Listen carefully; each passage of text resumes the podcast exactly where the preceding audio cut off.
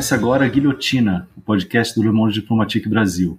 Eu sou Luiz Brasilino e estou aqui com Bianca Pio. E aí, gente, tudo bem? Bom, no episódio de hoje a gente vai conversar com a jornalista e cientista política Fernanda Perrin. Oi, Fernanda, tudo bem? Oi, gente, tudo bem? Tudo bem, Fernanda. Bem-vinda ao episódio 108 do Guilhotina. A Fernanda é mestre em ciência política pela USP e na dissertação defendida em 2020 o Ovo do Pato, uma análise do deslocamento político da Federação das Indústrias do Estado de São Paulo, ela investiga a mudança de posição da Fiesp em relação ao governo Dilma do apoio à oposição. Fernanda, eu queria começar te perguntando sobre a pesquisa, né? Eu achei o tema assim interessantíssimo.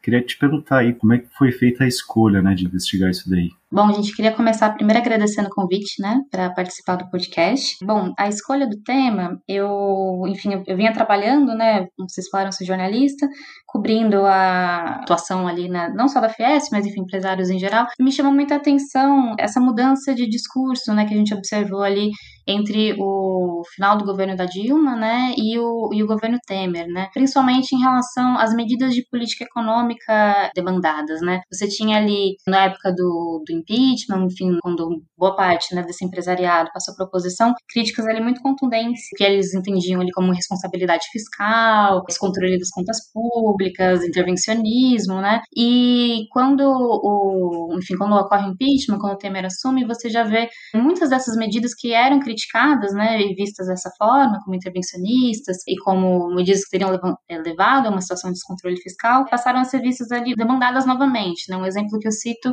é a questão do, do BNDES, por exemplo, né, do crédito subsidiado, enfim, e isso me chamou a atenção, né, esse descompasso. E aí eu me interessei por pesquisar para entender um pouco melhor, né, como que a gente pode analisar o comportamento político do empresariado brasileiro, né? E eu fui descobrir que já tinha toda uma literatura sobre isso, né, mas ela mirava ali muito, começa nos anos 50, tem uma produção bastante profícua nessa época, né, vai até os anos 90, mas desde os anos 2000, de certa forma, deu uma arrefecida nesse tema, né. E aí eu soube que o professor André Singer, que foi meu orientador, estava justamente querendo olhar para essa questão, me aproximei ali do grupo de pesquisa e acabei ficando no grupo. Acho que é até importante falar, né? Não só eu peguei esse tema, né? Eu olhei para a Fiesp especificamente, mas eu tenho colegas ali que olharam para outros setores, né? Tem a Daniela, por exemplo, que olhou, Constanzo, que olhou para o setor de construção, enfim, é todo um esforço, um grupo de pesquisa né, do qual eu participei, olhando para diferentes segmentos dentro do empresariado e dentro da economia em relação a, a, esse período do impeachment, né? Que foi um período importante politicamente, né? Para a gente entender o, o posicionamento dos atores no Brasil. Enfim, enfim, foi por aí que eu cheguei. É, e um processo que a Fiesp teve um protagonismo, né, com a história do pato e tudo, né? Isso foi até uma pergunta que eu recebi do professor Urbano Boito, né, na banca, quão determinante foi o papel da Fiesp nesse processo, né, assim, é, isso não foi uma pergunta que eu me propus a responder, né, na, na pesquisa, mas com certeza, é, em termos de visibilidade, né, ela foi um, um dos principais atores, né, toda a campanha do pato, as inserções ali do SCAF, né, enfim, realmente, quando a gente pensa no impeachment, é inevitável a gente lembrar da Fiesp, né? Ah, essa imagem do pato ficou muito marcada. Sim. Mas eu queria que você, antes também da gente aprofundar num tema, você contasse um pouco sobre a estrutura da Fiesp, né? As entidades envolvidas, as principais, claro, não precisa nominar todas, mas a quantidade uhum. acho que é interessante. E também falar da importância que ela tem no cenário nacional. Bom, a Fiesp ela é formada por 130 sindicatos, né, na época do que eu escrevi a dissertação, não sei se agora o número poderia ter um pouquinho mais ou um pouquinho menos, mas enfim, por volta de 130. Eles dizem que isso representa, enfim, mais de 100 mil empresas, né? É importante lembrar que a Fiesp ela é uma federação patronal, então ela representa sindicatos patronais, ela não representa empresas diretamente. Esse é o papel do CIESP, que é a entidade irmã aí da Fiesp. Dentro da Fiesp, isso é, é bem importante para a pesquisa também, gostaria de destacar, é o processo eleitoral dela né, é, é um voto para cada um desses sindicatos. É, e você tem ali sindicatos, desde sindicatos muito grandes, como o Sindicato da Indústria Automotiva, por exemplo, o Sindifávia, você tem a ABMAC, que é da indústria de máquinas e equipamentos, né, de bem de capital, que também é um sindicato tradicional muito forte, e você também tem sindicatos menores, de setores mais frágeis. Por exemplo, na minha pesquisa, quando eu estou olhando para a eleição lá de 2004, né, que é a primeira eleição do SCAF, aparece ali sindicatos que receberam registro naquele período. Então, sindicatos dos guarda-chuvas, por exemplo, né, algumas indústrias menorzinhas, muitos deles sequer têm, têm uma, uma sede própria, uma, uma página na internet própria, eles são todos hospedados literalmente na Fiesp, tanto o domínio deles, né, a página deles, quanto a sede deles é dentro do prédio da Fiesp. Existe uma a literatura, é, principalmente dos brasilianistas, né, que olharam para isso, eles vão criticar que no Brasil você não tem uma peak association, né? não tem uma grande associação que representa todas as empresas, enfim, uma patronal, né, que una indústria, comércio, serviços, enfim, você tem uma questão da própria legislação, né, são estaduais, você tem algumas são interestaduais, mas não tem. E aí nesse vácuo acabam algumas entidades mais fortes, estados mais fortes, como São Paulo, né, no caso da indústria, acabaram ganhando muito proeminência. A Fiesp, acho que foi uma das primeiras federações, né, primeiras articulações de industriais no Brasil, ela sempre, desde o começo, ela foi o principal palco ali da articulação do setor, né? Você teve grandes nomes ali como Horácio Laffer, Roberto Simonsen, que, enfim, que, que se associaram para fundar a Fiesp. É, ao longo ali da, da história dela, você vê ela sempre participou de momentos muito relevantes na história nacional, né? Desde do golpe de 64, que ela apoiou durante o regime militar, nos anos 90, quando já começa esse debate né, do esvaziamento político, se ela é de fato representativa ou não, você tem ali essas entidades dissidentes que surgem dentro da indústria, tentam disputá-la, então acho que isso mostra que ela segue sendo relevante sim. E ainda hoje, né, assim, entre as federações industriais estaduais, ela, ela segue sendo a principal, né? E ela ainda é uma interlocutora muito importante, mesmo a gente tendo a CNI, né, a nacional da indústria, a Fiesp está sempre participando na mesa, é, mesmo em discussões a nível do governo federal, ela não se restringe à atuação estadual, né? ela segue sendo, acho que, o principal interlocutor do lado da indústria a nível nacional. E, Fernanda, qual era a posição da Fiesp em relação ao governo Lula? Eu sei que o objeto, seu objeto de estudo é o governo Dilma, mas eu acho que de, até o apoio inicial que o governo Dilma teve talvez tenha a ver justamente com um apoio que o governo Lula tinha do empresariado do paulista, não? Isso, sim. Apesar de ser eu focar no governo Dilma, né, eu senti a necessidade também de voltar um pouquinho no tempo, né, na pesquisa, para entender um pouquinho melhor quem que era o SCAF, quem que era essa Fiesp que se apresenta ali no começo do governo Dilma. Então, olhando para o governo Lula, o que se percebe ali é que lá no começo, né, você tem até uma certa, é bem próxima a eleição do Lula do SCAF, né, o SCAF ele vai ser eleito ali é, em 2004, se eu não me engano, a primeira eleição dele, e a proximidade dele com o governo Lula é justamente um dos trunfos dele né, nessa disputa, né, foi uma disputa muito acirrada dentro da Fiesp, é bem raro a entidade ter uma disputa tão, tão competitiva como foi aquela, e um, uma das coisas que ele dizia isso publicamente né, nas entrevistas que ele deu ao longo da, do processo eleitoral ali da Fiesp, ele falava que ele era próximo ao governo, enfim, tinha uma, uma proximidade ali, e, outras fontes, né, que eu entrevistei também, disseram que sempre viam o SCAF como alguém próximo ao PT. E aí, inicialmente, o, a postura do, da Fiesp, eu tô falando ali desse período de 2004 até 2005, 2006, é bastante próximo ao governo no sentido de apoiar todas as iniciativas em termos de política econômica, e também do governo atender as demandas da Fiesp, né, por exemplo, tinha ali uma demanda do projeto de PPPs, que é uma coisa que o governo vai fazer, enfim, tem uma proximidade ali. Eu acho que o principal teste que a gente vê dessa proximidade entre a Fiesp e o governo federal, nesse período no governo Lula, é justamente quando tem a crise do mensalão. Nesse momento, né, acho que foi o, o momento mais frágil ali do governo Lula, no primeiro mandato, a Fiesp ela não vai se posicionar publicamente sobre isso de um jeito crítico ao governo. Na verdade, ela acaba passando ao largo né, essa discussão. Eles se manifestavam muito nesse período, eles publicavam a revista da da indústria, né, que era assim, era, era uma das principais formas ali da entidade se colocar no debate público. E, e quando eles vão falar finalmente, né, de mensalão, isso é uma coisa que até o, Armando Boito estudou, enfim, a, referência a ele ali, eles falam isso como assim, ah, isso está tá travando o trabalho, a gente tem que seguir para frente, tá travando a economia, né, uma pegada, temos que seguir em frente, né. Quando você de fato vê um, um, um distanciamento dessa relação, é justamente quando você tem a CPMF, ali já no segundo mandato do Lula. Nesse momento, tem toda a discussão em torno da renovação, né, e o, é uma das, acho que, se não a maior, uma das principais derrotas, né, do governo. O governo estava muito forte, né, uma, popularidade, apoio, enfim. E, e, ainda assim o Congresso acaba derrotando, não renovando a CPMF. E foi nesse momento que a Fiesp, pela primeira vez, ela assume ali publicamente uma atitude muito contundente contrária a um projeto ali do governo federal.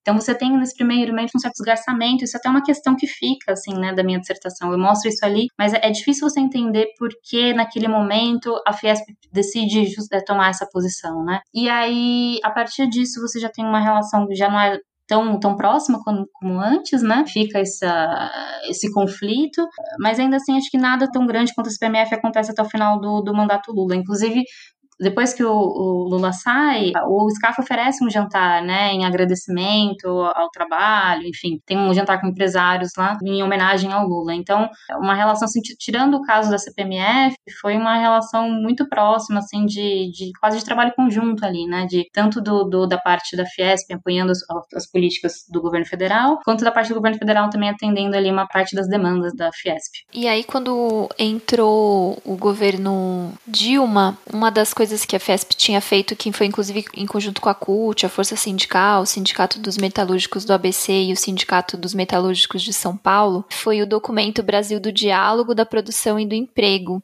e muito do que tinha nesse documento, né, das iniciativas e demandas, a Dilma acabou adotando, né? Eu queria que você comentasse um pouco, talvez seja interessante para quem está ouvindo também fazer um comentário em relação a essa junção, né? A, a Fiesp dos patrões com esse diálogo com os trabalhadores para construir esse documento uhum. e também o que a Dilma implementou que que estava aí, se isso foi hum, importante para ela ter o apoio da Fiesp no início do governo dela. Primeiro, acho legal a gente contextualizar um pouco, né? Não é a primeira vez que acontece né, essa junção entre trabalhadores e empresas, enfim, sindicatos patronais. Você teve um movimento bem interessante ali nos anos 90, se não me engano, 96, 97, que existe uma mobilização nacional, né, de greve, chamada pela CUT, que tanto o CNI quanto o Fiesp apoiam. É um momento ali que eles estão muito descontentes com os rumos da política econômica do governo federal naquela época o Fernando Henrique, e você tem uma, uma greve nacional com apoio das duas pontas, né, com apoio tanto de trabalhadores quanto de empregadores, bem interessante. Então, enfim, não é um movimento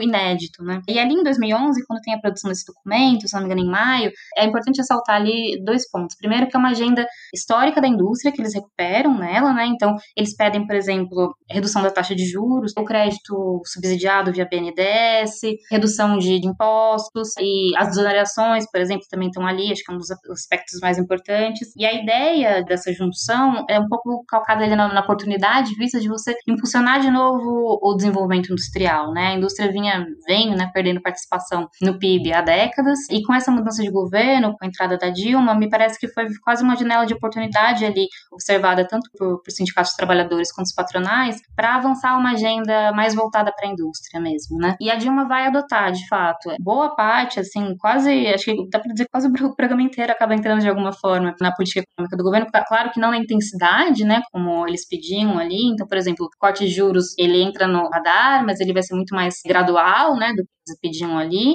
Mas, enfim, é, é, o rumo, né, com certeza conflui ali, né? E me parece que sim, que isso foi importante, sim, para a Fiesp manter o apoio ao governo. Acho que no começo do governo, inclusive, não tinha muito nem por que a Fiesp adotar uma posição contrária, né? A Dilma ali assumiu no momento que na esteira do Lula, o Lula saiu com uma popularidade recorde, então era um governo muito forte. E isso é uma tradição do, do empresariado não se opor publicamente a um, governo forte, né? Mas, enfim, então você tem ali um, tanto um lado da força do governo que atrai, e um outro lado de, acho que uma boa oportunidade que eles viram ali de avançar uma agenda histórica dos interesses deles, né? E conforme a Dilma vai adotando essas políticas, você vê uma proximidade, você vê de fato um, um apoio ali da Fiesp ao, ao governo federal. É, em certo sentido também não teria como a Fiesp criticar o governo, sendo que era um governo que estava adotando a agenda deles integralmente, né, Fernando? E aí que é tão interessante aí a tua pesquisa, né? Porque mostra essa mudança é, de comportamento.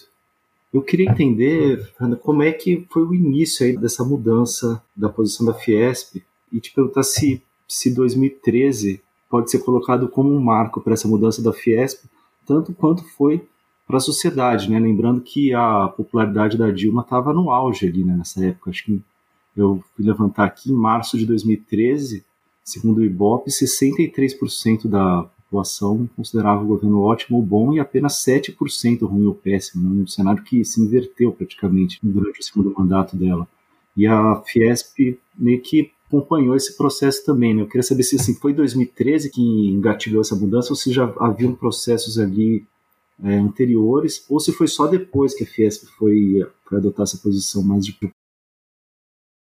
Isso é uma ótima pergunta, assim, porque foi, foi uma coisa que eu e o, e o professor André, a gente discutiu bastante. Quando você vai ver no detalhe, é, Luiz, você vê que a, a Fiesp, ela tem uma posição meio errática, ela vai e vem, vai e vem todo esse período, não só no primeiro mandato da Dilma, você pega desde 2011 até 2016, é difícil você determinar, sabe, aqui foi o ponto de inflexão. Você tem momentos que ela está mais ou menos crítica ao governo em todo esse período. O que eu usei aqui, a, métrica que eu acabei adotando, é ver mais uma chave do antagonismo mesmo, sabe? Quando ela decide de fato antagonizar com o governo publicamente, um discurso de, de oposição claro, de a gente, enfim, isso aqui a gente não aceita nada, a gente quer uma, uma coisa completamente nova. Mas mesmo antes de 2013, você tem alguns momentos, sim, de, de um certo estresse ali entre a Fiesp e o governo federal. Mas coisas menores, né? Acho que o que eles vão trazer de críticas ali é em relação ao Plano Brasil Maior, que é o plano né, da Dilma que abarca aí boa parte da agenda da Fiesp e do Sindicato dos Trabalhadores. Eles estão o tempo todo ali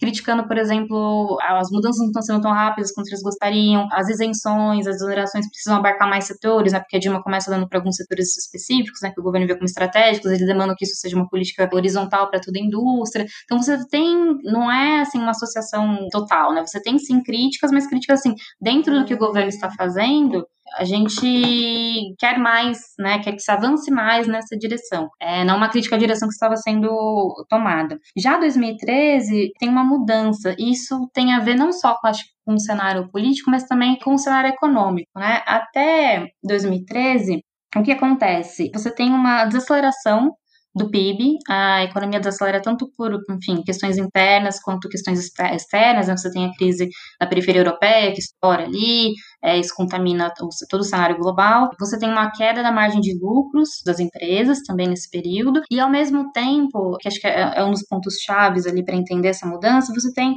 um fortalecimento da, dos sindicatos dos trabalhadores, né? Os dados do GESE, por exemplo, mostram que os reajustes acima da inflação vinham crescendo muito, né, desde 2011, mesmo com essa desaceleração econômica, mesmo com a queda de, da margem de lucro das empresas, e inclusive o número de greves vinha subindo. E greves bem sucedidas medidas, né? Porque, enfim, alcançando o objetivo final de reajuste. Então, você tinha um movimento forte de fortalecimento dos trabalhadores. E isso já vinha causando certa insatisfação. Alguns dos empresários que eu entrevistei para pesquisa, né?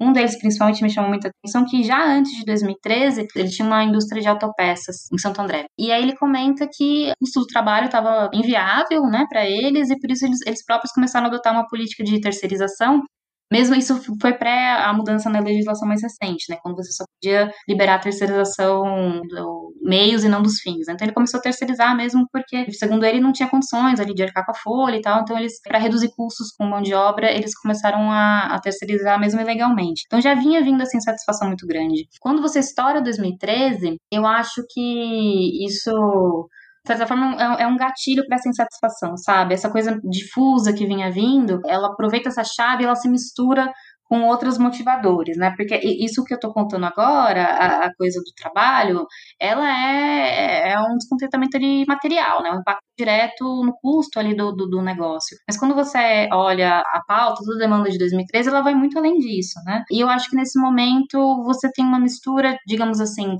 de uma uma postura mais pragmática, né, de assim, estamos insatisfeitos estamos com custos maiores, nossa margem de lucro está reduzida, com outras de caráter mais ideológico mesmo, no sentido do campo das ideias, ali que não tem a ver diretamente com o dia a dia do negócio, com essas questões mais materiais. E aí, a partir de então, a Fiesp passa, né, pensando em um espectro de apoio total até oposição total, ela vai mais para o campo mais próximo da oposição. Então, ela ainda assim, porque a Dilma segue adotando ainda políticas né, que, que beneficiam a indústria, é, mesmo depois de 2013, mas o apoio que se via antes já não é tão forte, tão automático, as críticas aparecem muito mais críticas, né? Isso é uma coisa que eu vejo também via as publicações ali da, da Fiesp e as notícias de jornais, né? Você vê que o conteúdo crítico aumenta muito depois de 2013, até por uma fragilização do governo também, né? O governo ficou muito mais fraco, como você colocou, a popularidade caiu, isso abriu espaço, né, para as críticas aumentarem. Então, sim, então, enfim, acho que 2013 é, é um ponto importante, eu não diria que é um ponto, assim,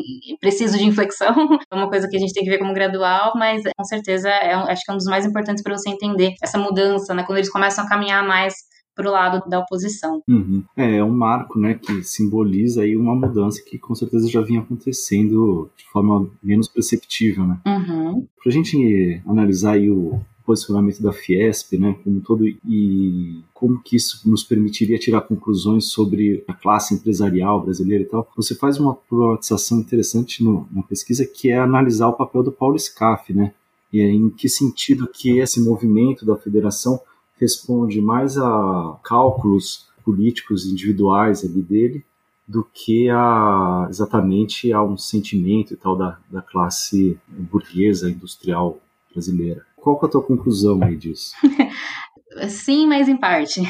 Uhum. Eu acho que foi uma pergunta que me fizeram logo no começo da pesquisa, né? Apresentando ali o projeto. Algumas pessoas me disseram que não fazia sentido a, pesquisa estava propondo, porque a Fiesp não era mais representativa do empresariado nenhum. Ela era um mero instrumento ali do Paulo Scaff. E aí eu me propus também a tentar investigar isso, por isso, né, que no começo eu falei que eu voltei lá para a eleição de 2004, que foi a primeira eleição que ele venceu dentro da Fiesp. Eu acho que o Scaff, enquanto personagem em si, ele é muito importante para você entender a Fiesp, mas ele tem também constrangimentos ali para a atuação dele. Isso eu falo isso porque, né? Quando o Scaff é eleito, é, como eu disse anteriormente, ele é eleito com base de um lado, né, se arrogando essa com o governo, que era uma coisa muito importante para o empresariado naquele momento, porque você vinha ali do governo FHC, a indústria tinha perdido muita participação com a liberação comercial, muita gente tinha falido, enfim, estava numa situação difícil, e eles viam, atribuíam isso em parte uma falta de articulação direta com o governo federal, né? o governo federal não ouviria eles, enfim, a, a linha da crítica era essa. Então, eles gostariam muito de, de retomar um contato direto com, com, o governo federal, como forma de ser ouvidos e de, de, voltar, de ter alguma voz ali dentro da política econômica. Mas, de outro lado, também é importante para entender essa figura do SCAF, ele arrolou em torno dele uma insatisfação dos sindicatos da Fiesp, né? Agora voltando lá, a Fiesp são cerca de 130 sindicatos, cada sindicato um voto. Alguns deles são muito fortes, mas muitos são muito fracos. Muitos são muito dependentes da Fiesp. Em cima desses sindicatos, a Fiesp tem um poder muito grande em termos de influenciar a volta. Enfim, eles são dependentes de recursos financeiros mesmo, né, da, da federação, de repasses e tal. E aí o SCAF ele vai angariar apoio também desses sindicatos que, na minha visão, representam setores mais fragilizados econômicos, porque, enfim, são sindicatos que eles não têm recursos próprios, nem capacidade de sobreviver, eles não têm, não têm uma, uma capacidade de contribuição grande dos seus representados ali, porque são indústrias mais frágeis, menores, mais periféricas, né, que é a, conceituação ali que eu acabo adotando. E o SCAF consegue fazer isso porque o, o presidente anterior da Fiesp, nesse período, foi Horácio Laferpiva, ele adotou, tentou adotar ali um projeto de modernização da federação, e ele cortou muito desses benesses, digamos assim, que a Fiesp dava. Então, desde assim, do valor do aluguel, uma sede de identidade, ah, o diretor do sindicato tem um carro, então esse tipo de coisa. O Horácio Laferpiva, ele tentou cortar, né, ele tentou enxugar ali o orçamento da entidade, acabou fazendo ali, muito, deixando muita gente descontente, chegou, reduziu também o quadro da Fiesp em si, né, assim, foram milhares de empregos cortados, se não me engano, e aí o SCAF, ele busca essa base, ele surge como candidato de oposição, né, então ele busca essa base para conseguir se fortalecer. Isso é, é, é chave, essencial para entender a eleição dele lá atrás. E é em cima dessa base que ele vai se mantendo. Na minha interpretação, essa base ela é formada pelo pequeno e médio industrial paulista, associado aí a setores mais atrasados tecnologicamente, não são empresários que atuam em setores de ponta, enfim, e por isso estão muito dependentes, tanto assim como o sindicato deles é muito dependente da Fiesp, são empresas que são muito dependentes de todo tipo de, de política governamental, né, em termos de subsídio, em termos de, de redução de impostos, enfim, em termos de crédito subsidiado, enfim, elas têm muita dificuldade de de, se manter, elas sobrevivem, né? Uma das fontes que eu, com que eu conversei fala ali delas como, como sobreviventes. Então, é, essa é a base do, do SCAF. Mas ele tem que agradar essa base. Então, não é que ele possa fazer qualquer coisa. O limite, acho que, de atuação dele está atrelado a esse pequeno e médio empresariado. E por isso que eu vejo essa caminhada da FESP a partir de 2013, no sentido de uma posição maior ao governo, tem a ver também com uma radicalização desse pequeno e médio empresariado mais à direita, mais conservadora, né? Retomando aí, falando de 2013, quando se mistura né, insatisfações materiais, digamos assim, com a, as ideológicas, está muito associado a essa base. Eu acho que o, o SCAF ele só consegue caminhar nessa direção de maior oposição ao governo porque essa base está indo com ele também. E ele precisa ir junto com essa base. Não faria sentido, né, na medida que essa base desse pequeno e médio empresariado está se radicalizando, se opondo ao governo, pedindo impeachment, o SCAF está numa posição ainda de, de, de, apoio ao governo. Então, de certa forma, eles se retroalimentam ali, né? É, e isso faz a Fiesp, sim, continuar sendo representativa representativa, mas ela não é representativa do grande empresariado, né, da grande indústria. Ela é representativa, na minha visão, dessa fração do capital. Fernanda, então por isso você acha que a Fiesp, de certo modo, ela até chegou a se antecipar ao conjunto do empresariado na defesa do impeachment? Hum, isso é uma boa pergunta. Tem que parar um pouquinho para pensar sobre ela. É, porque né, ela começou a se posicionar a favor do impeachment, isso você mostra ali na, na tese, né? É, uhum. Antes de vários grandes empresários, de outras associações, né? Uhum. É, que algumas foram apoiar o impeachment ali nas vésperas da votação, né? É, e a Fiesp já desde o ano anterior, né, de 2015, tal, já estava mais ou menos configurado aí o, o apoio dela ao, ao impeachment. É, ela vai declarar oficialmente apoio ao impeachment em dezembro de 2015, né? Mas uhum. a partir de agosto ali você já tem. A, a campanha do Pato já tá lançada, enfim, você já vê que claramente eles estão numa oposição. Embora não, oficialmente não seja apoio ao impeachment, esse já dá pra antever que esse é o lado, né? Mas acho que a gente precisa diferenciar a comparação entre a Fiesp e outras entidades patronais, os sindicatos, outras associações, e os empresários em si, né? Em relação às associações, eu acho que ela, ela de fato, ela se antecipa, até porque, pelo, pelo caráter dela de federação, de unir vários sindicatos, é difícil para eles, sejam pequenos, sejam maior, como uma, uma Fábio, assumirem sozinhos essa postura de pedir o impeachment da, do presidente, né? Então, a, a Fiesp cumpre esse papel de assumir essa posição para, a partir de então, os outros sindicatos se sentirem também à vontade, livres ali de se posicionar e não serem retalhados de alguma forma, né? Uma das questões de grande dificuldade para entender o comportamento empresariado é, é, eles têm muito temor, né, de ter uma oposição clara a, ao Estado, seja, enfim, pensando tanto no governo federal, estadual, municipais, congresso, enfim, por um, um temor de retaliação, né? Então, nesse sentido, sim. Mas em relação, quando a gente pensa no empresariado, aí acho que é importante a gente também fazer uma outra diferenciação em relação a, a que empresariado a gente está se referindo, né? Olhando para os grandes, realmente os grandes eles vão assumir uma postura, acho que para impeachment. Isso eu não, não estudei, passei muito por alto, né? Acho que era interessante, inclusive, fazer uma pesquisa olhando exclusivamente para o grande empresariado brasileiro em relação ao impeachment. Mas você vê que as principais manifestações vão ser já muito próximas do impeachment em si, né? Já vão ser lá ali em 2016, quando tá, tá quase dado, né? Que o impeachment vai acontecer o Congresso, já tá muito mais claro o, o andar da carruagem. Mas antes disso, eu acho que esse pequeno e médio empresariado, ele, ele sai na frente. Eu acho que ele migrou para uma posição de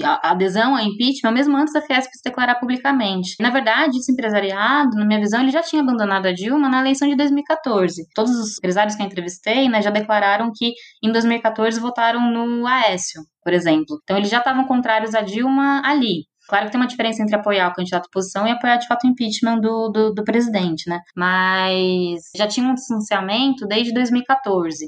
E eu acho que essa, essa fração aí, essa base do SCAF que eu falei, eu acho que eles já, já aderem a, a uma oposição impeachment antes, antes de agosto de 2016. Acho que já entrando em 2016, acho que eles já estão numa posição total a, a, presidente. E Fernanda, por que, que você acha que a Fiesp mudou de posição em relação ao governo Dilma? Eu sei que, na verdade, isso é toda a sua dissertação, né? Tá, você está analisando isso, mas você já trouxe vários elementos aqui na conversa, mas na sua análise, o que, que você acha que foi determinante, assim, talvez elencar, que você considera que foi mais fundamental? Então é difícil hierarquizar, né? No fim das contas, na, na, minha conclusão ali, tento montar uma espécie de mecanismo, né? Vários elos de uma cadeia que vão explicar essa mudança. Eu acho que nenhum sozinho deles dá conta da gente entender a, a mudança de lado da Fiesp. Eu acho que tem, por um lado ali, a desindustrialização, né? Que vai resultar é, na Fiesp sendo tomada por esse pequeno e médio é, industrial, que é mais vulnerável, né, economicamente, que é mais dependente de políticas aí do, do, do Estado, do governo, enfim. É um setor que está sofrendo muito, então, muito frágil economicamente também. Você tem ainda a radicalização desse setor, então não só enquanto industriais, mas ali enquanto, na minha visão, acho que eles tendem a acompanhar ali a classe média, acho que eles são, são é, é, o ambiente que eles circulam, no meio que eles circulam é a classe média, então eles tendem a acompanhar a classe média nessa radicalização, não que a gente vive de uma fração da classe média, né, desde 2013. Então acho que isso é importante, isso aparece nas minhas entrevistas. E tem tem a questão do conflito distributivo, que também é, é essencial, que eu estava falando antes, né? Então, fortalecimento dos sindicatos, os reajustes, o aumento do número de greves, isso vai gerando um descontentamento muito grande dentro desse pequeno empresário, lembrando que, de novo, né, que é um pequeno empresário que ele não tem muito para onde correr ali, né, em termos de cursos, enfim, é um cara que vive ali muito apertado, então isso tem um impacto relevante para ele, né, o, o, os ganhos reais, salariais, enfim, e como isso acaba se misturando, isso, isso é bem interessante, né, como eles olham o, o governo, porque eles começam a associar o fortalecimento dos trabalhadores ao próprio governo federal, à própria Dilma, né, então as coisas começam a virar um é como se fosse um inimigo só. E aí você junta com isso toda a, a radicalização ideológica, né, a, a, falta da corrupção. E aí eu comecei a ouvir nos meus depoimentos, por exemplo, um empresário me falando que o problema do Ministério do Trabalho era que eles aumentaram muito o número de fiscalização e eles aumentaram o número de fiscalização porque na verdade eles queriam propina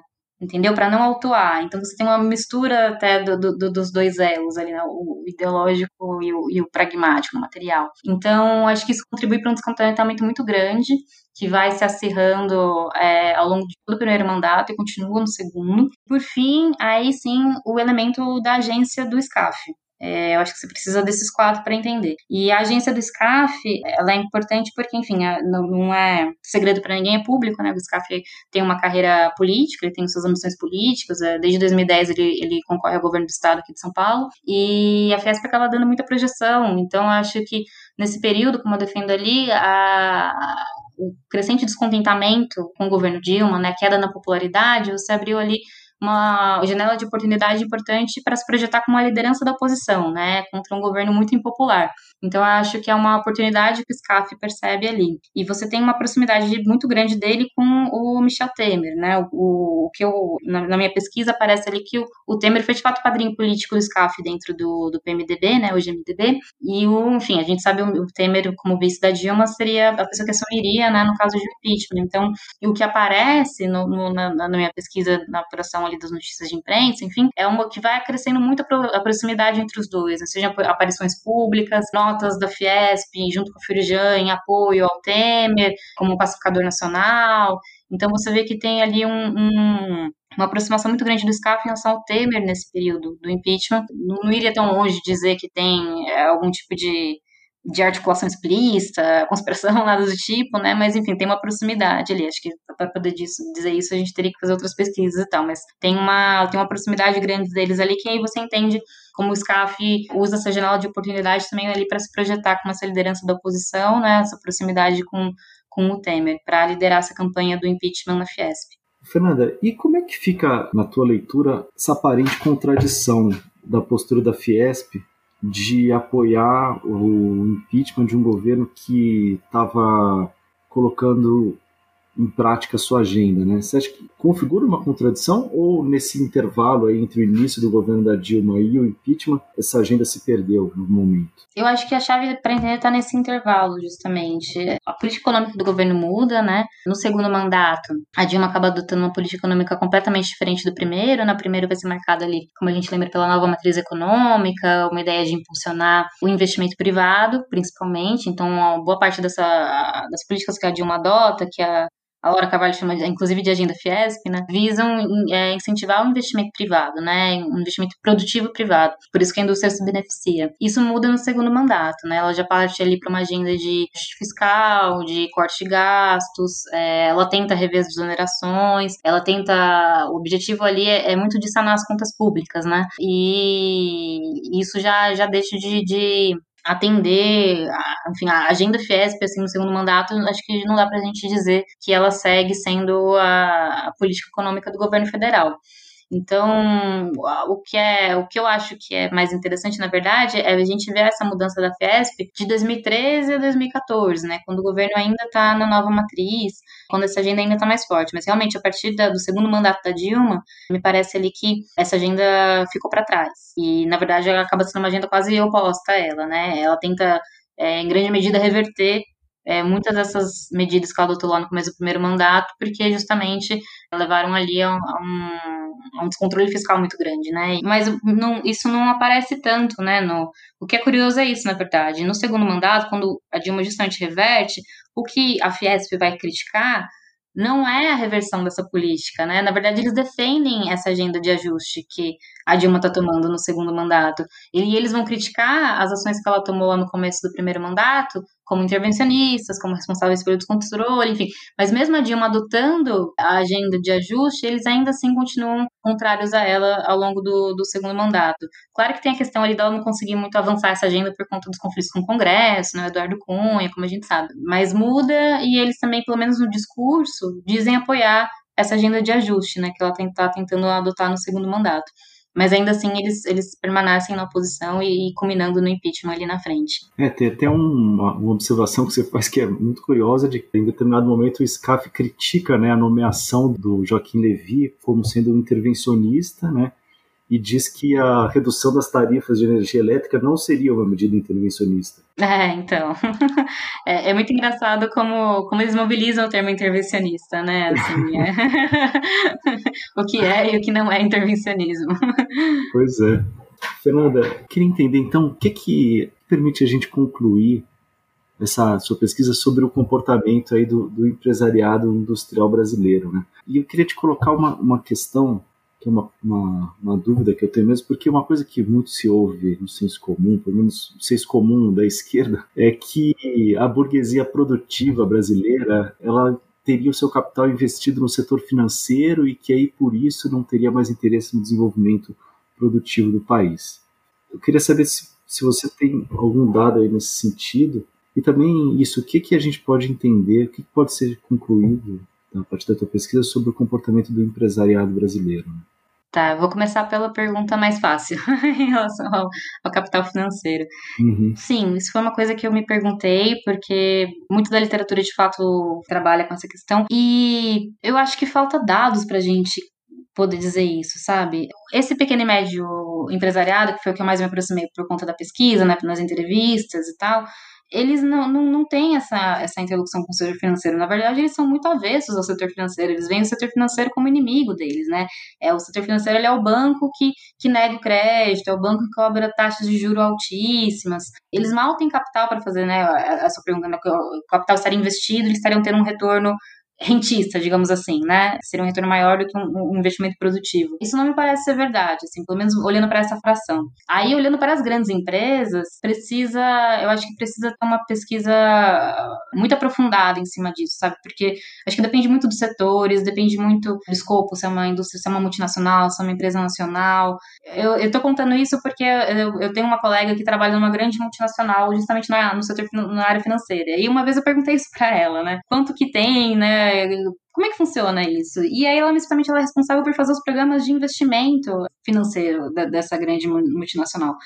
E ela disse que ela se sentia muito frustrada, que ela até pensava em ir para o mercado financeiro porque tinha amarras ali muito rígidas para o que ela podia fazer em termos desses planos. Ela tinha que investir poucos recursos, assim, uma fração percentual muito pequena do que eles poderiam investir, a maior parte do dinheiro ficava parado, e o objetivo ali principal não era ter um ganho financeiro. O objetivo principal a meta dela é, na verdade, evitar a, perda do valor, né, do dinheiro, ali, hum. o dinheiro que está parado por algum motivo. Não é, não é ganhar.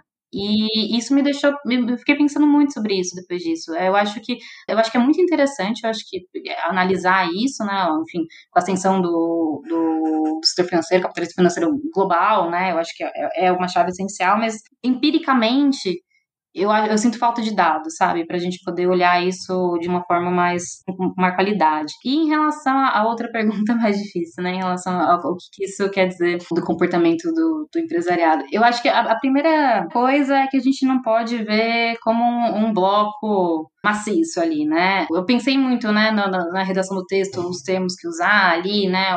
Usar industrial, usar clássico, usar burguesia, enfim. No fim das contas, eu acho que a gente tem que falar em frações mesmo. É muito heterogêneo. A Fiesp, né, apesar de ser muito vista como uma representante do grande capital, ela não me parece ser nesse momento, há alguns anos. Eu acho que, mesmo dentro desse grande capital, você tem posições muito heterogêneas, né? Acho que a gente pode ver isso agora, por exemplo, né?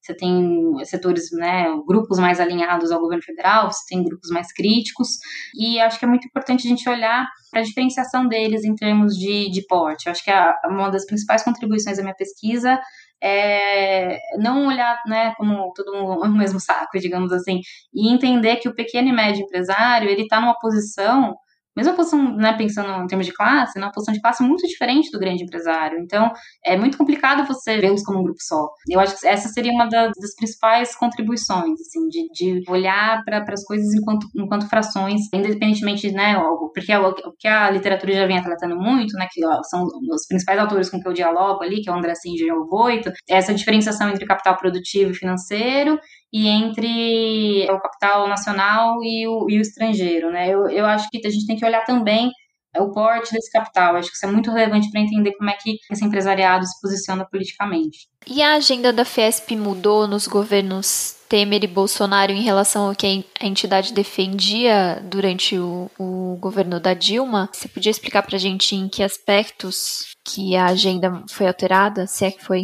Então, no segundo mandato da Dilma, você já vê uma mudança. Né? Começa a aparecer ali demandas por reformas, por exemplo, né, a reforma da Previdência, reforma trabalhista começa a aparecer muito forte, que eram temas que ficaram muito de lado ao longo do primeiro mandato da Dilma, mesmo com o conflito distributivo se acirrando, né, que é uma coisa muito curiosa também. E aí isso acaba ficando mais forte, me parece que isso inclusive ganha proeminência quando você olha para o final da Dilma, começo do Temer. E além da, da, dessa demanda por reformas, você vê, aí sim, você vê a continuidade da agenda Fiesp, né, que a Laura fala, que é, é, é as demandas históricas ali de sempre, que são redução dos juros, o crédito subsidiado. Eu, eu bato muito nessas teclas assim, porque me parece que elas são realmente as principais ali, né? Desonerações, né? Enfim, toda forma ali de, de, de alguma forma de isenção tributária, né? De redução da carga tributária, eles são muito a favor. Mas acho que se soma isso e, e ganha mais centralidade essa demanda por, porque, pelo que eles chamam de reformas estruturais, né? Que é principalmente a trabalhista, que acaba acontecendo no, no governo Temer, e a da Previdência, que acaba passando aí no governo Bolsonaro.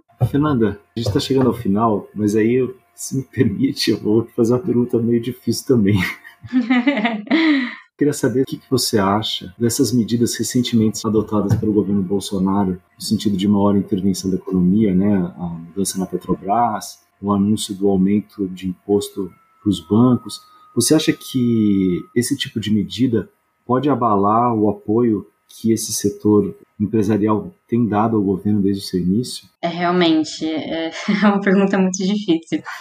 Eu teria que falar, acho que eu teria que voltar. Faz muito tempo que eu não vejo esse setor se, se manifestando, na verdade, né? Uhum. A gente sabe que tem um, um, apoio forte né, do empresariado ao governo Bolsonaro, inclusive a Fiesp, é, o SCAF recentemente, recentemente não, acho que inclusive foi a tempo de eu incluir na dissertação, se manifestou publicamente como né, nós apoiamos o governo Bolsonaro. Se, se permite eu ainda destacar, você ainda coloca os eventos promovidos né, pela Fiesp e pelo SCAF para articular o apoio à relação do governo do Bolsonaro com esse empresariado. Né? É, uma coisa que, ele, que, eles fizeram ao longo do Temer também, né? Você teve ali várias, uhum.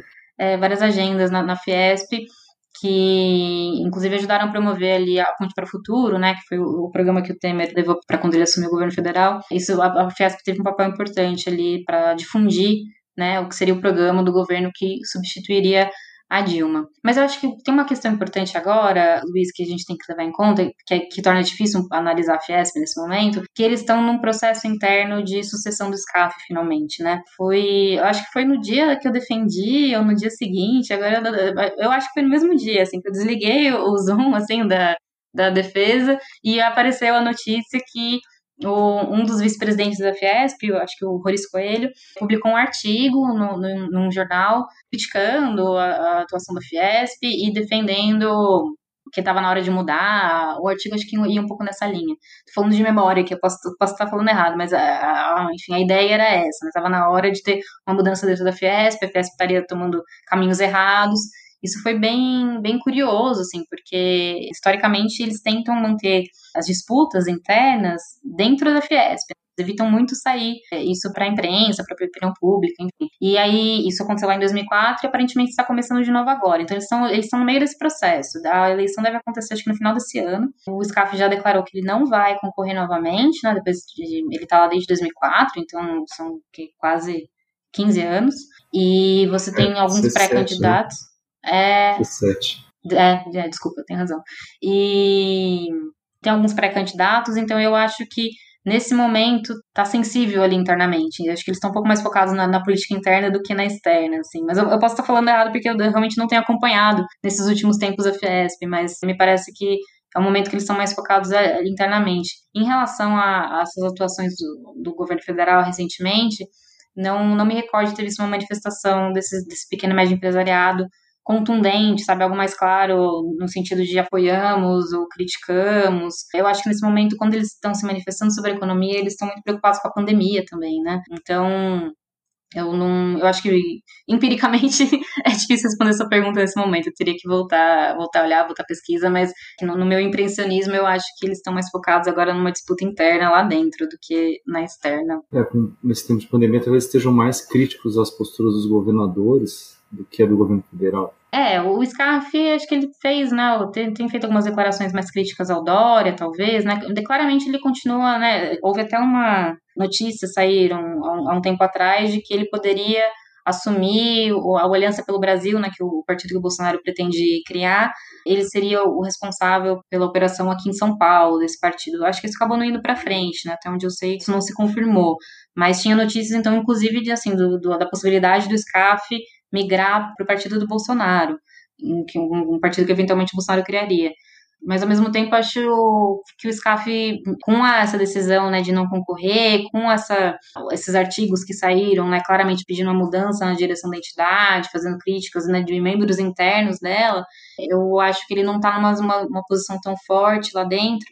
E pode ser que isso signifique que ele esteja se distanciando do que o, esse empresariado que faz parte da Fiesp deseja, se posiciona politicamente nesse momento, né? Eu, eu acho que é isso, é, acho que eu teria cautela agora em associar automaticamente a posição do SCAF com a posição do empresariado que é representado pela Fiesp. Talvez a gente possa ter tá acontecendo um momento ali de divergências, dissidências internas, que esse movimento de, de pedida pela saída dele, né, para uma nova liderança, talvez possa simbolizar isso. Mas aqui é só especulação. Sim, vamos aguardar, né? Uhum. Legal, Fernanda. Muitíssimo obrigado aí pela conversa. Parabéns pelo, pelo mestrado, tá muito bom. Obrigada, gente. Obrigada pelo convite. Fiquei muito feliz de participar. A gente que agradece a sua participação, Fernanda. Foi muito massa, muito, muito bacana a conversa.